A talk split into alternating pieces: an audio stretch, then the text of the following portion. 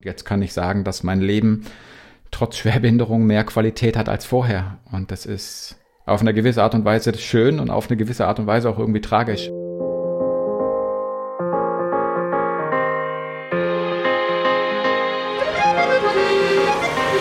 Tag auch und willkommen zurück. Ihr hört die Oktoberausgabe vom Team Deutschland Paralympics Podcast, wie immer unterstützt von der Sparkassen Finanzgruppe. Und wir schreiben noch gute zehn Monate bis zu den Paralympics unterm Eiffelturm. Wir, also Philipp Wegmann, den habt ihr gerade gehört, und ich, Dorian Aust, sprechen heute mit einem, der sehr, sehr, sehr wahrscheinlich dabei sein wird. Matthias Schindler, Paracycler, der in diesem Jahr, das kann man schon so sagen, endlich Weltmeister geworden ist. Glückwunsch nochmal dazu. Dreimal warst du vorher schon Vize-Weltmeister da ja, hat es jetzt endlich geklappt. Das war wahrscheinlich schon so eine Erlösung, oder? Ja, hallo Philipp, hallo Dorian. Ähm, ja, ist korrekt. Das war eine Erlösung, obwohl ich auch mit, den, mit der Bezeichnung ewiger Zweiter nichts, nicht viel anfangen konnte. Oder ich sehe es eher als Kompliment, weil das waren für mich schon drei besondere Vize-Weltmeistertitel. Aber es ist natürlich schon schön, wenn man jetzt diese Regenbogenstreifen mal tragen darf. Und trotzdem du quasi den undankbaren zweiten Platz als Erfolg ansiehst, schmeckt dann ja irgendwie der erste schon ein bisschen besser, oder nicht? Vor allem nach so ein paar Jährchen. Es ist absolut korrekt. Also das war eine Wahnsinnssaison, ähm, auch noch mit dem Europameistertitel ähm, dazu und als, als Sahnehäubchen. Und ähm, es kam vielleicht auch so ein bisschen unverhofft. Ich meine, ich werde nicht jünger. Ich war jetzt der älteste Athlet am Start im Zeitfahren bei der WM. Ähm, das macht es nicht leicht, aber ich habe mich tatsächlich nochmal top vorbereitet und meine Familie hat mich auch nochmal gepusht und ähm, dass es dann am Ende jetzt mal so knapp reicht, ähm, ist natürlich wirklich schön und äh, ein unbeschreibliches Gefühl. Du bist äh, kein Bayer, sondern Franke, muss man sagen, weil du äh, lebst in Nürnberg. Äh, wie feiert ein Franke so einen Erfolg? Äh, tatsächlich nicht so, wie man sich das vielleicht vorstellt. Also ähm, direkt nach der WM äh, erstmal gar nicht, weil es ging ja direkt weiter nach Rotterdam zur EM. Und äh, ich bin von der EM nach Hause gekommen und auch gleich wieder in den Dienst, in, die, in den Polizeidienst gestartet, weil ich eine Teilfreistellung habe. Und eigentlich so richtig gefeiert haben wir jetzt vielleicht beim, beim Club der Besten so ein bisschen mit der, mit der Familie, die dabei war. Jetzt letzte Woche in Kalabrien. Aber ist jetzt nicht so, dass ich eine große Feier geschmissen hätte. Ähm, dazu war bisher auch noch nicht die Zeit. Zuerst wollen wir dich noch mal kurz vorstellen. Genau, hier kommt sozusagen dein äh, Steckbrief. Matthias Matze Schindler, 41 Jahre alt, in Regensburg geboren und lebt jetzt in Nürnberg. Arbeitet im Innendienst der Polizei, ebenfalls in Nürnberg, seit Februar 2011 nach einer Tumor-OP an der Wirbelsäule inkomplett querschnittgelähmt. Dank äh, viel Training kannst du trotzdem ohne Gehhilfen laufen, ohne Krücken, äh, umgangssprachlich. Seit Ende 2012 ähm, läuft deine Karriere im Parasport. Größte Erfolge Paralympics Bronze 2021 und dann eben schon angesprochen Welt- und Europameister im Zeitfahren 2023. Haben wir was Wichtiges vergessen? Hast du noch einen Stichpunkt hinzuzufügen? Nein, würde ich nicht sagen. Ich bin verheiratet und habe eine kleine Tochter. Das ist vielleicht auch sehr, sehr wichtig oder beziehungsweise eigentlich viel wichtiger als alle Titel, die ich erreicht habe. Aber ansonsten sind das so die, die Hauptsachen, ja. Wir haben den WM-Titel jetzt schon mehrmals erwähnt. Dazu der EM-Titel im Zeitfahren dieses Jahr. Mit Blick auf Paris nächstes Jahr gibt es dann nur ein Ziel? Ja, das Ziel muss ganz klar Gold sein äh, im Zeitfahren für mich. Ähm, ich kenne die Strecke tatsächlich noch nicht. Ich weiß nicht, wie die Streckengegebenheit ist. Mein Ziel war es auch in, in Tokio damals, Gold zu gewinnen. Äh, ich bin mit Bronze nach Hause gefahren. Ich habe mein Ziel damals nicht erreicht. In meinen Augen war ich trotzdem erfolgreich. Es war meine, meine erste Paralympics-Teilnahme und bin ähm, mit einer Medaille heimgekommen. Das war natürlich schön. Aber es, ich spreche das ganz klar aus. Ich will in Paris Gold im Zeitfahren gewinnen. Und ähm, dementsprechend muss ich jetzt auch die nächsten Monate eben arbeiten, um dem am Ende auch gerecht werden zu können. Kannst du diese nächsten Monate nochmal so in Staccato-Form quasi umreißen? Wir haben ja eben schon gesagt, sehr, sehr wahrscheinlich dabei. Ähm, wie sieht dein Weg bis dahin jetzt noch aus? Also ich plane tatsächlich jetzt mal mit der Teilnahme, ähm, weil dafür Spekulation auch einfach keine Zeit ist. Dazu ist es jetzt zu knapp. Ich werde jetzt mit Grundlagentraining im, im Oktober, November beginnen Dezember wird es dann wieder intensiv und dann ähm, hoffe ich, dass ich im, im Januar schon eine richtig gute Form habe. Und danach ist dann die Frage, die ich auch noch nicht beantworten kann, wie wir ähm, ins Trainingslager gehen und vielleicht den Februar, März, die kalten Monate noch ein bisschen zu überbrücken. Und ich packe lieber einmal die Koffer und fahre für eine längere Zeit weg, ähm, was aufgrund meiner Freistellung gut möglich ist und aufgrund der Tatsache, dass meine Frau in Elternzeit ist, gut möglich ist. Aber das weiß ich jetzt noch nicht, wie dann die, die Phase aussieht ähm, nach dem Weltcup in Australien. Da muss ich einfach abwarten, bis ich die Reisedaten und alles auch vom Verband habe. Und dann ähm, kommen die Weltcups im April. Wird wohl einer in Italien sein und einer in Belgien. Ähm, genau, und dann wird man nochmal irgendwo ein bisschen Luft ranlassen müssen wohl. Ähm, eine kurze Pause nochmal, bevor dann nach der Weltcup-Saison die eigentliche Vorbereitung auf Paris beginnt. Hast du dir die Zeit bis Paris irgendwie visualisiert? Gibt es irgendwie schon einen Eiffelturm, der in der Wohnung hängt, um einfach dieses Ziel immer so wieder vor Augen zu haben? Oder hast du einen Abreißkalender, wie viele Tage noch bis, äh, bis zu dem Rennen sozusagen? Oder spielt das noch gar keine Rolle? Im Moment noch nicht, weil ich noch in der Saisonpause stecke. Ich würde sagen, ab Montag ist es dann wichtig, auch äh, für das tägliche Training und für die tägliche Arbeit eben dieses Ziel tatsächlich vor Augen zu haben und das auch zu visualisieren. Äh, ich beginne tatsächlich für mich meistens mit so einer Zeitleiste, die ich noch ganz analog ähm, mir auf einen Zettel ausdrucke, äh, wo dann ähm, eine Kalenderübersicht ist und äh, alle Rennen eingetragen sind, alle Trainingslager eingetragen sind, dass ich es wirklich auf einem, auf einem Blatt habe, so diese, diese Zeitleiste ähm, bis Paris. Ähm, wie gesagt, da fehlen mir einfach noch ein paar Daten, ähm, um das genau zu planen, aber das ist auch was, was ich jetzt im Herbst angehen möchte. Also das muss, für mich muss das einfach auch vor Weihnachten dann schon stehen, dass ich genau weiß, wie dann die Monate, Wochen und Monate bis Paris aussehen. Du bist ja ein klassischer Zeitfahrer, also eigentlich immer einfach gegen die Uhr, ein bisschen gegen sich selbst. Das hast du eben schon gesagt, dass du natürlich viel so Grundlage jetzt anfängst und so weiter. Aber die Psyche ist da auch entscheidend. Was geht einem da immer so durch den Kopf eigentlich auf dem Rad? Hast du da bestimmte Strategien oder arbeitest du dafür auch im Vorfeld? Also, dass man, oder juckt dich das gar nicht und du fährst sowieso einfach immer die, die Kilometer runter? Nee, ich glaube, dass die Psyche äh, oder der Kopf im Zeitfahren wirklich entscheidend ist und ein entscheidender Faktor ist. Natürlich muss man auf dem Punkt austrainiert sein, aber man ist ja sich selbst überlassen. Ähm, man hat jetzt nicht ein, ein Feld oder ähm, eine Spitzengruppe, die irgendwie das Tempo vorgibt, wo man im Rennen reagieren muss, ähm, sondern man agiert vom Start bis zum Ziel nur und hat halt eben sehr viel Zeit, ähm, sich auch den Kopf zu zerbrechen, sage ich mal zwischendurch. Und ich glaube, dass mentale Stärke wirklich ein Faktor ist, ein, ein Selbstbewusstsein, ein Selbstvertrauen ähm, in die eigene Stärke und dass das am Ende ein, ein großer Faktor ist, wenn ich eben nicht zweifle, wenn ich ähm, einfach auf meine eigenen Stärken vertraue und das nie, nie ein Faktor ist, egal wie die Umstände sind, wie die Rennsituationen sind, ich immer vom Bestmöglichen ausgehe ähm, und das bis zum Ziel auch so durchziehen kann, dann ist teilweise hat man gemerkt, dass dann auch noch mal mehr rauszuholen ist aus dem Körper, als er vielleicht in der Theorie auf dem Papier leisten kann von irgendwelchen Leistungstests oder irgendwelchen Daten, die man hat. Ähm, ist es dann schon möglich, eben noch mal ein, ein Quäntchen mehr rauszuholen am Ende. Das heißt, spielt Mentaltraining dann auch eine Rolle auf dem Weg nach Paris? Ja, auf jeden Fall. Also das ist ein Thema, wo ich mich äh, auch in meiner Freizeit gerne mit beschäftige. Zum einen halte ich, halte ich selbst Vorträge und gebe Coaching in dem Thema. Zum anderen ähm, im Sporthilfe-Club der Besten habe ich dieses, den Workshop Metallgiganten gleich wahrgenommen. Und das ist ein Thema, zu dem ich sehr gerne äh, lese oder mir, mir Bücher besorge und lese und äh, oder auch irgendwelche Clips auf YouTube oder sowas anschaue. Einfach ähm, ja, mich mit beschäftige. Gleichzeitig ist das auch ein, ein, Thema, wo ich mit meinem Trainer gut arbeite. Und der, mein Trainer ist jetzt nicht einer, der mir nur die Trainingspläne sch äh, schreibt, sondern mir schon auch im mentalen Bereich zur Seite steht und mich immer wieder triggert. Gerade in, natürlich in den Situationen, wo es mal nicht läuft, ähm, wo die größten Learnings auch irgendwo rauszuziehen sind. Also ich würde sagen, dass ich mich schon damit beschäftige und auch weil ich mich damit beschäftige, äh, auch zum Beispiel zum Sport, Sportpsychologen gehe, äh, weil ich mich damit beschäftige, würde ich auch sagen, ist das eine große Stärke von mir geworden.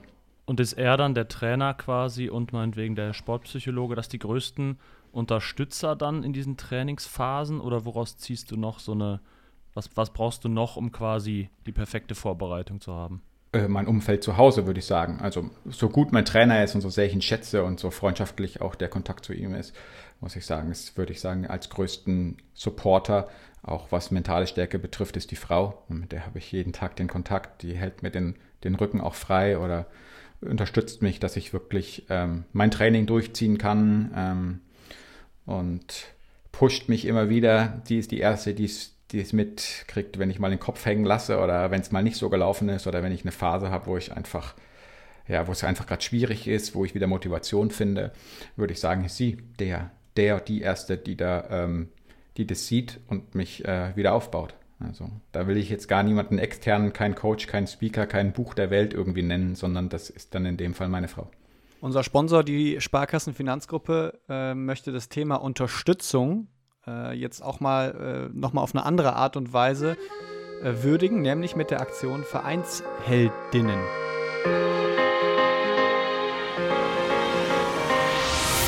Das mal ganz kurz erklärt. Also ihr da draußen habt die Möglichkeit, jemanden aus eurem Verein vorzuschlagen, der oder die dann besonders viel Liebe und Herzblut in den Verein steckt oder gesteckt hat.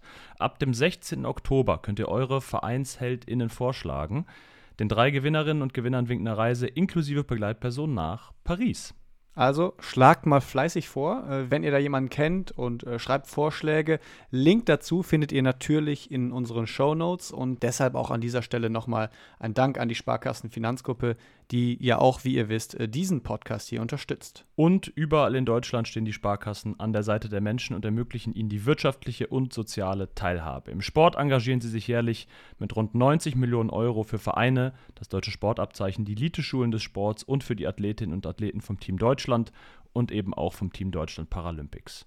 So schaffen die Sparkassen und ihre Verbundpartner viele große Momente im Breiten wie im Spitzensport. Und warum? Weil es um mehr als Geld geht.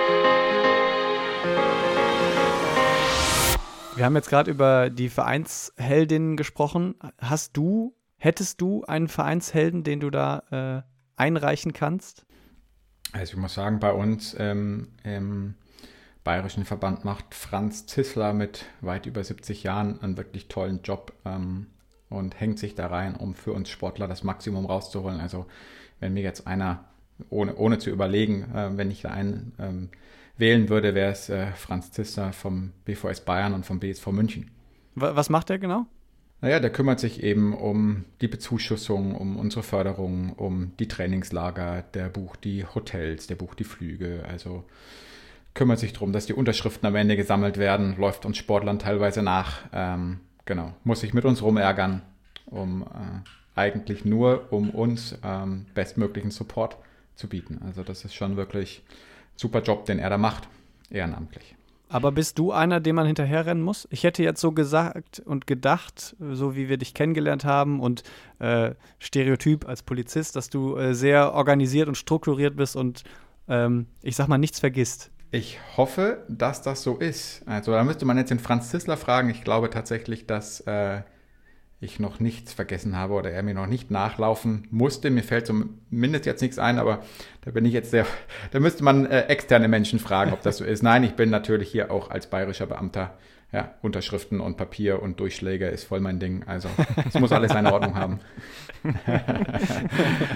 Wir wollen noch mal kurz jetzt einen Zeitsprung machen und relativ in Anführungszeichen brutal mal kurz durch äh, den Teil im Jahr 2010 fräsen, denn da bekommst du die Diagnose Krebs, denkst dann ein halbes Jahr drüber nach, ob du die OP machen sollst, machst sie und wachst dann mit inkompletter Querschnittslähmung auf.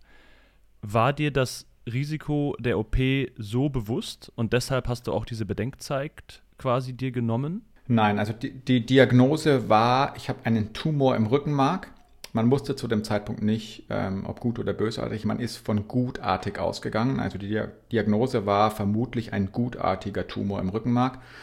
Und die Bedenkzeit war deswegen so lang, weil ähm, ich nicht wusste, wie man damit umgeht. Ich habe diese Bilder, äh, diese MRT-Bilder in, in ganz Deutschland zu Spezialisten geschickt und viele Ärzte, viele Meinungen. Also manche haben gesagt, auf keinen Fall operieren lassen, äh, nicht das Rückenmark öffnen. Ähm, aber ein Großteil der Ärzte hat mir eben schon dazu geraten, den Tumor entfernen zu lassen, weil der Tumor BWK 9 bis 11 eben mit 3 cm Länge schon so groß war, dass er die Nerven sehr stark zusammengequetscht hat und es man davon ausgehen musste, dass der Tumor den Nerv irgendwann zerstört und man dann durch eine OP einen zerstörten Nerv nicht mehr reparieren kann.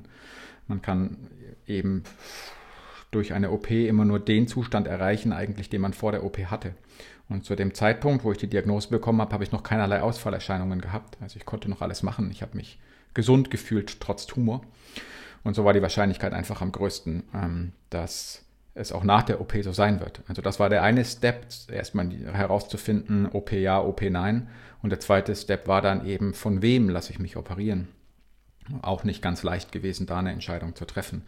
Weil ich als Privatpatient auch oft das Gefühl hatte, dass jeder mich um jeden Preis operieren wollte. Das ist auch eine Erkrankung, die natürlich nicht so oft vorkommt und ähm, die Spezialisten auf dem Gebiet ähm, mir oft das Gefühl gegeben hatten, vielleicht tue ich ihnen da Unrecht, ich sage, sie haben mir das Gefühl gegeben, sage ich jetzt nicht, dass es tatsächlich so war oder gewollt war, dass sie um jeden Preis diejenigen sein wollten, die mich operieren wollten und teilweise mir vorgeschlagen haben, hey, wir können dich gleich morgen, wir planen das alles, können dich gleich morgen hier operieren. Und insofern war das schon auch ein Prozess herauszufinden, ähm, wer ist tatsächlich der beste ähm, Ansprechpartner hier für mich. Und letztendlich habe ich mich dazu entschlossen, mich in München operieren zu lassen am 11.02.2011. Und äh, letztendlich war der, der Tumor mit gesundem Nervengewebe verwachsen. Ähm, das konnte man vorher nicht sehen. Es konnte nicht der komplette Tumor aus meinem Rückenmark entfernt werden. Ich habe heute noch Resttumor im Rückenmark drin. Glücklicherweise hat sich dann bei der pathologischen Untersuchung herausgestellt, dass es ein gutartiger Tumor ist, ein Subependymom. Dieser soll nicht mehr wachsen, wenn er mal operiert wurde. Äh, aber letztendlich wurden dennoch durch die Operation die Nerven in meinem Rückenmark beschädigt. Und ähm, als ich aus der Narkose aufgewacht bin, habe ich erstmal meine Beine ab der Hüfte abwärts nicht mehr gespürt. Das ist ja aber ja Wahnsinn, dann diese Entscheidung zu treffen, weil man kennt das ja vielleicht aus anderen Zusammenhängen, wenn so Sachen auf einen reinprasseln und dann, vor allem, das ist ja wie, keine Ahnung, ich habe jetzt kein gutes Beispiel, aber wie wenn man irgendwo ist und alle wollen einmal was verkaufen. Also die wollen natürlich nichts verkaufen, aber die wollten dich ja alle operieren.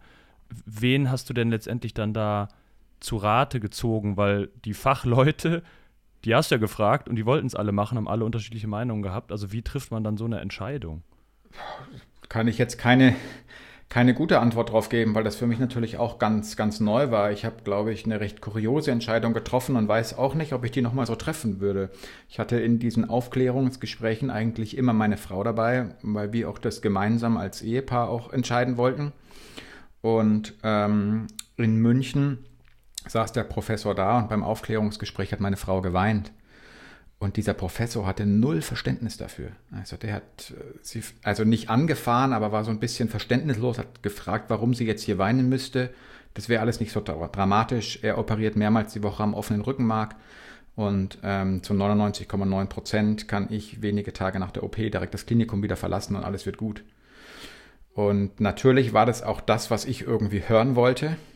Äh, was er gesagt hat. Und gleichzeitig habe ich mir gedacht, okay, wenn er in der Situation schon kein Verständnis dafür hat, dass meine Frau weint, dann muss er so gut sein oder kann es nicht so schlimm sein. Und ich wollte ja nicht den charakterstärksten Menschen oder den verständnisvollsten Arzt, sondern ich wollte den, der fachlich am besten ist. Und deswegen habe ich gesagt, alles klar, wir werden nie Freunde, aber du sollst mir den Tumor aus dem Rückenmark operieren. Also damals habe ich diese Entscheidung getroffen, weil er mir das Gefühl gegeben hat, durch die Art und Weise, wie er wie er reagiert hat, dass er wirklich der Beste auf dem Gebiet ist. Mhm. Gute zehn Jahre später bist du jetzt in der Weltspitze im Pararadsport. Ähm, aber damals wolltest du zunächst mal nicht mal einen Behindertenausweis haben, weil du, glaube ich, mit der gesamten Situation erstmal überfordert warst. Kannst du dich so an, in, diese, in diese Anfangsphase äh, noch, noch gut dran erinnern? Ja, ich kann mich sehr gut daran erinnern. Ähm, da helfen mir auch die Vorträge, die ich halte, dass, dass ich das nicht vergesse, weil ich immer wieder darüber spreche. Ich glaube, das ist auch ein Verarbeitungsprozess natürlich, darüber zu sprechen. Äh, ich bin am Anfang tatsächlich auch in ein Loch gefallen. Das war für mich brutal schwierig. Ne? Also an dem Tag vor der OP konnte ich noch alles machen. Am Tag nach der OP habe ich aufs Knöpfchen gedrückt. Die Pflegerin kam, hat mich sauber gemacht, wenn ich aufs Klo musste. Also es war einfach bitter. Ich lag 24 Stunden am Tag. Ich habe einen wunden Rücken bekommen, habe eine Spezialmatratze bekommen zum Liegen. Also es war alles es war einfach nicht leicht und ähm, dann nimmt man ja schon erstmal so ein bisschen diese Opferrolle an. Und das ähm, muss man dann auch irgendwie schaffen, das wieder eben abzulegen und da, um da rauszugehen. Also ich wollte den Behindertenausweis am Anfang nicht haben, weil ich es einfach nicht akzeptieren wollte, dass ich schwerbehindert bin. Und ich glaube, dass das mittlerweile einer meiner Stärken ist, diese eine Akzeptanz mitzubringen. Also auch Dinge akzeptieren zu können, die ich nicht gut finde. Also ähm, es war allerdings ein Prozess, das war nicht was, was von jetzt auf gleich funktioniert hat, sondern das waren viele Learnings in, in dieser Zeit, in der Reha-Zeit. Und ich habe akzeptiert, dass ich schwerbehindert bin. Und ähm, das heißt noch lange nicht, dass ich es gut finde. Aber nur wenn ich es akzeptiere, hadere ich nicht mehr damit und es ist jetzt nichts, was mir Lebensqualität raubt. Und ähm, diese Akzeptanz mitzubringen für Dinge, die man nicht gut findet, hilft dann, dann ja auch in anderen Bereichen. Wenn Covid da ist, wenn man Masken tragen muss, dann kann man einfach Dinge akzeptieren und regt sich nicht darüber auf. Ähm, und diese Akzeptanz hat dann eben auch dazu geführt, dass ich irgendwann das akzeptiert habe und gesagt habe, okay, ich bin schwerbehindert, ich äh, beantrage einen Schwerbehindertenausweis.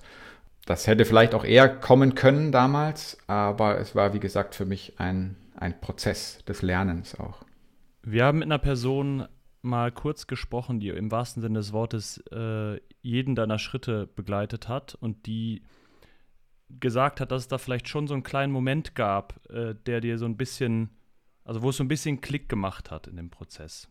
Ja, und mental war es natürlich dann auch irgendwann so, dass ein guter Freund ähm, zu ihm gesagt hat, dass sein Schicksalsschlag nicht nur Matze betrifft, sondern eben auch sein komplettes Umfeld. Und ich glaube, das hat Matze wachgerüttelt. Also das war für uns alle sehr, sehr wichtig, dass der Freund das angesprochen hat. Und ab da hat es aber Matze Klick gemacht und hat dann auch gesagt, okay, er möchte nicht nur für sich, sondern eben auch für seine Frau, für mich und auch für seine Familie gucken, dass er eben in einem bestmöglichen Zustand wiederkommt und möchte sein Leben nicht einfach vergeuden, sondern das Beste draus machen, was er eben jetzt aus der Situation machen kann. Du hast sie natürlich erkannt und sie hat es auch fast selbst gesagt. Deine Fra Ehefrau äh, Sief war das.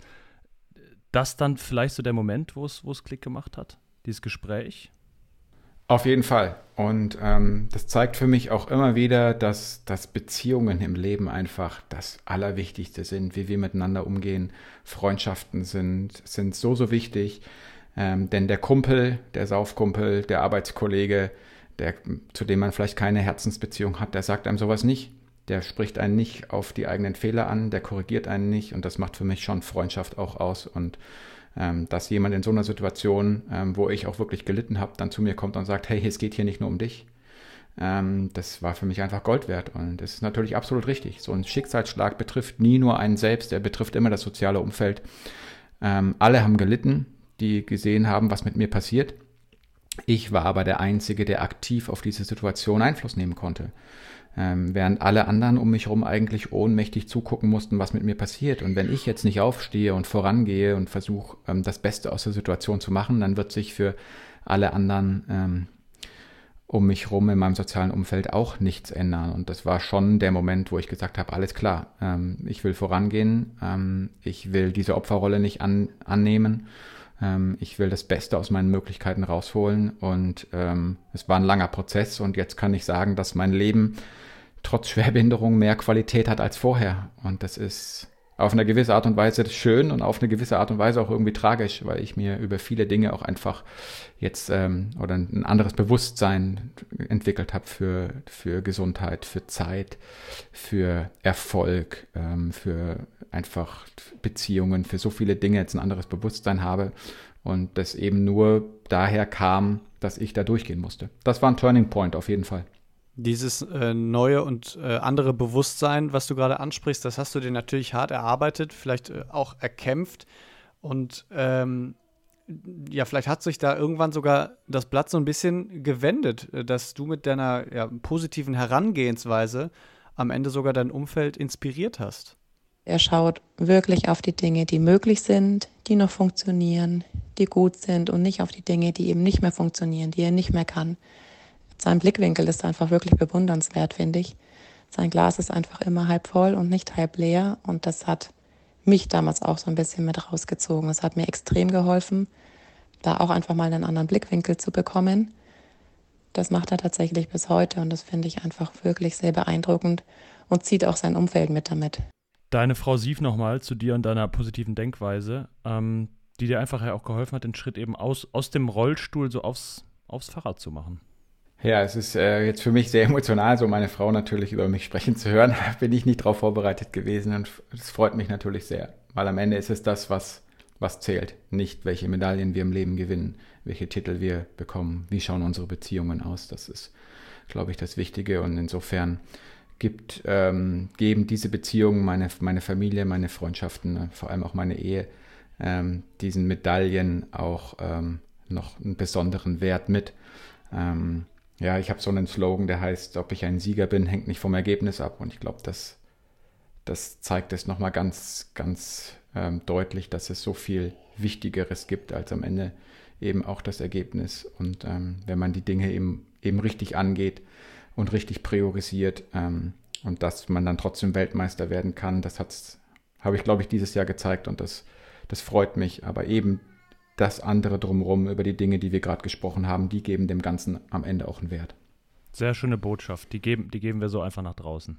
Genau so. Bei Querschnittslähmung denken viele Menschen immer erst an den Rollstuhl. Äh, du sitzt auf einem, ich sag mal, ganz normalen Fahrrad, nicht äh, im Handbike.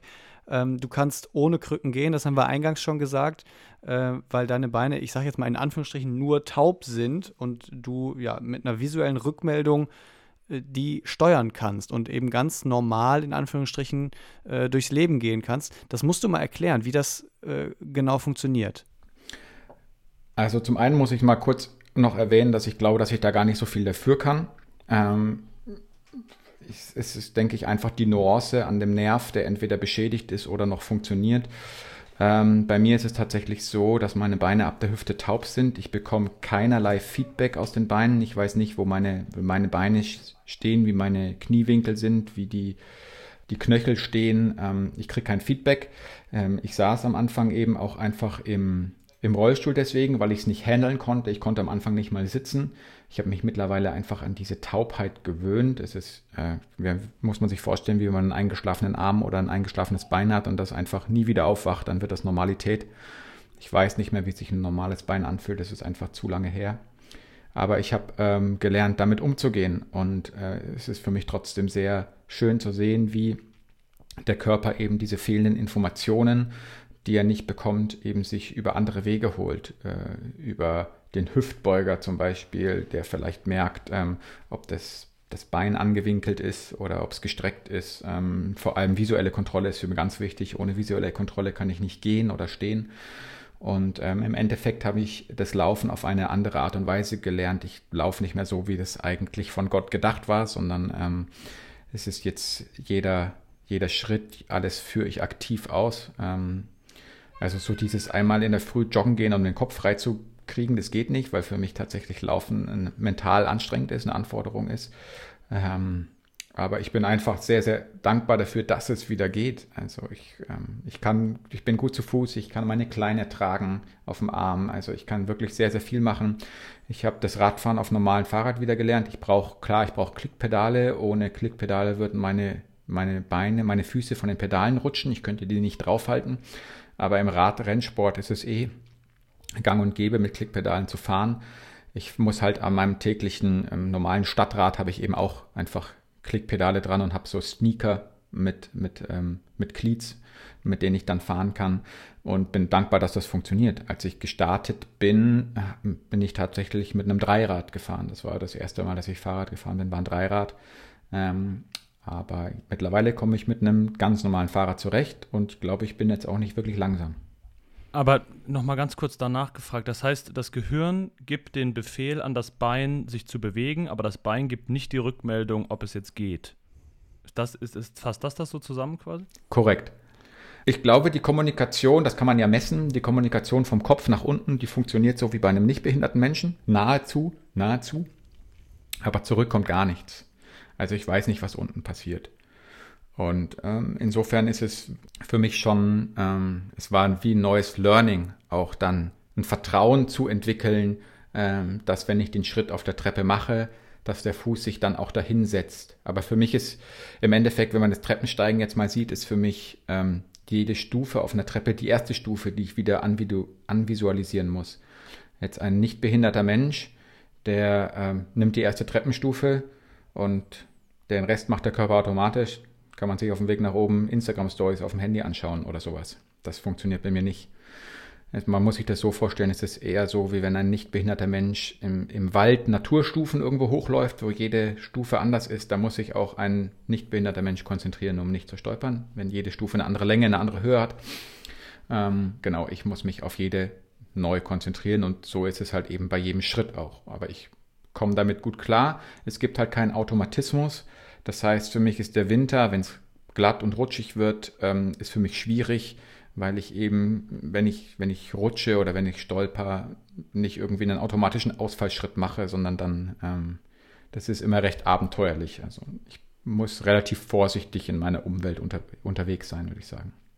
Jetzt mal das Szenario, äh, nachts kurz auf Toilette gehen. Äh, musst du dann auch entsprechend irgendwie das Licht anmachen, damit du sehen kannst, wo trittst du hin? Oder würde sowas jetzt in den eigenen vier Wänden dann auch ja, mehr oder weniger automatisiert funktionieren? Also, nee, ich muss was sehen. Wir haben tatsächlich, unser, unser Schlafzimmer ist jetzt nicht stockdunkel abgedunkelt und ich habe so eine kleine, so eine kleine ähm, LED-Lampe am, am Nachttisch, eine batteriebetriebene. Ähm, und die geht auch immer mit auf Reisen. Ähm, das heißt, ich muss nie irgendwie das große Licht anmachen oder jemanden wecken. Es reicht, wenn ich einfach äh, ein bisschen was sehe und weiß, wo der, wo der Horizont ist, wo ich muss wissen, wo ich mich im Raum befinde. Also komplette Dunkelheit funktioniert nicht. Aber ähm, sagen wir mal so, das ist schon relativ einfach ähm, irgendwo auszugleichen, denn dass es wirklich mal so stockdunkel ist, dass man die eigene Hand nicht von den Augen sieht, das, das haben wir eigentlich oder das vermeiden wir zu Hause einfach. Du hast das Radfahren gerade eben schon so ein bisschen erklärt mit Klickpedalen.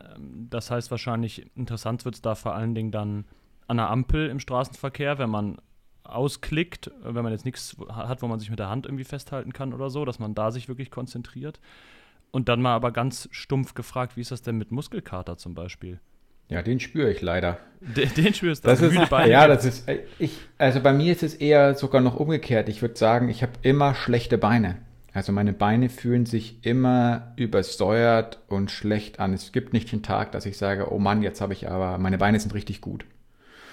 Ähm, insofern ist für mich auch ähm, das wattgesteuerte Training ist für mich wirklich, wirklich ähm, ein großer Vorteil, dass ich, dass ich sehe, kann ich die, kann ich die Leistung gerade bringen, der, den Druck überhaupt bringen, weil ich das sonst nicht abschätzen könnte, wie, wie sind meine Beine beieinander. Und ähm, das, ja, das, das spüre ich. Das, die, die Frage werde ich oft gestellt. Leider spüre ich Muskelkater und es ist eher so, dass ich mich ständig ermüdet und platt fühle. Also ich habe ständig das Gefühl, meine Beine bräuchten eigentlich mal eine Pause. Aber so ist es halt nicht. Bevor wir langsam so zum Ende äh, dieser Folge kommen, wollen wir noch äh, kurz einen kleinen Tipp in Sachen Podcast loswerden. Und zwar geht es um unseren Partner-Podcast, den Team Deutschland Podcast. Da nehmen die Athletinnen und Athleten aus dem olympischen Bereich dann den äh, äh Mittelpunkt ein. In der aktuellen Folge ist Tischtennis-Profi Dang Chiu zu Gast. Er spricht über seine Gefühlswelt auf der Road to Paris und den Balanceakt äh, zwischen Teamplayer sein, aber eben auch Einzelsportler im Tischtennis man könnte jetzt sagen, aus Sympathiegründen, hey, ich gönn's dem anderen mehr, aber am Ende ist es, wir sind Leistungssportler und ähm, am Ende ist es ja, wie das Wort auch schon sagt, ähm, Leistung ist alles und äh, man muss da auch einfach ähm, ehrlich und ehrgeizig genug sein. Ich meine, es würde ja allen so gehen, sonst wäre ich im falschen Beruf äh, gelandet. Und niemand Geringeres als Timo Boll höchstpersönlich hat Dang Chu als einen Tischtennis-Verrückten bezeichnet. Und das will dann auch schon was heißen. Also hört da gern mal rein und folgt dann auch auf allen Kanälen Jetzt vor allen Dingen, wo es auch immer, immer schneller auf Paris zugeht.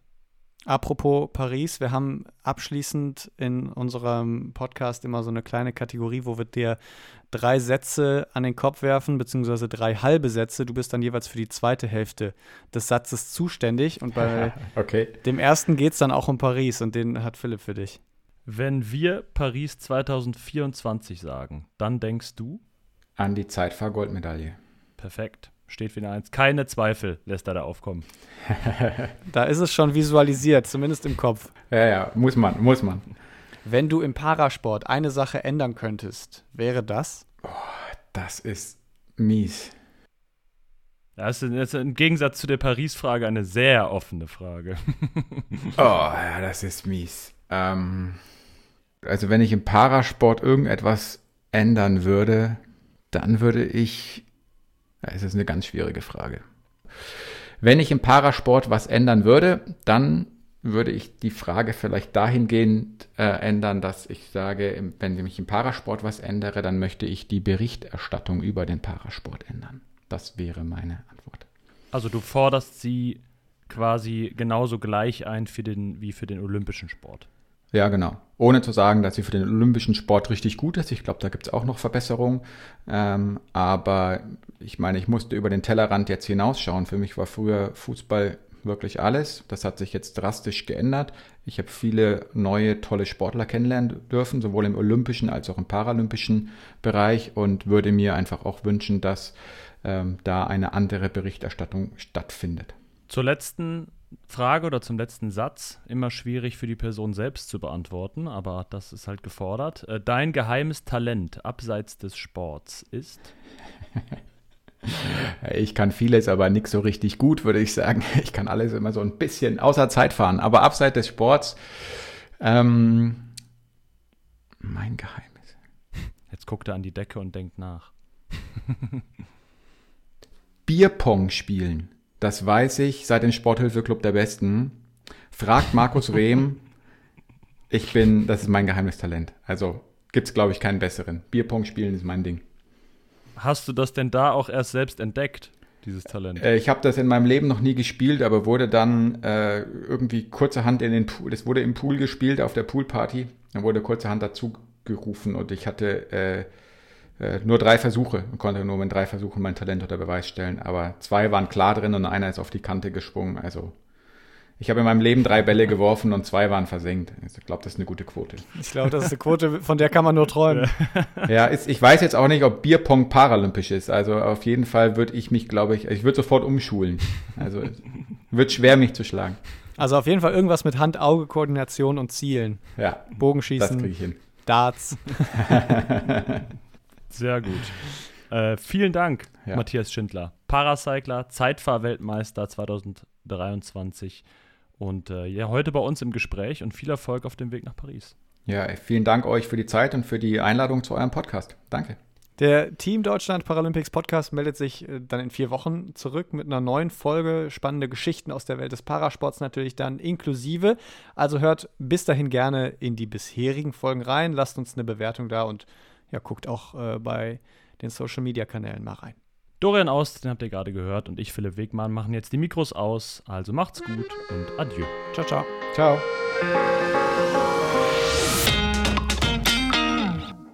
Schatz, ich bin neu verliebt. Was?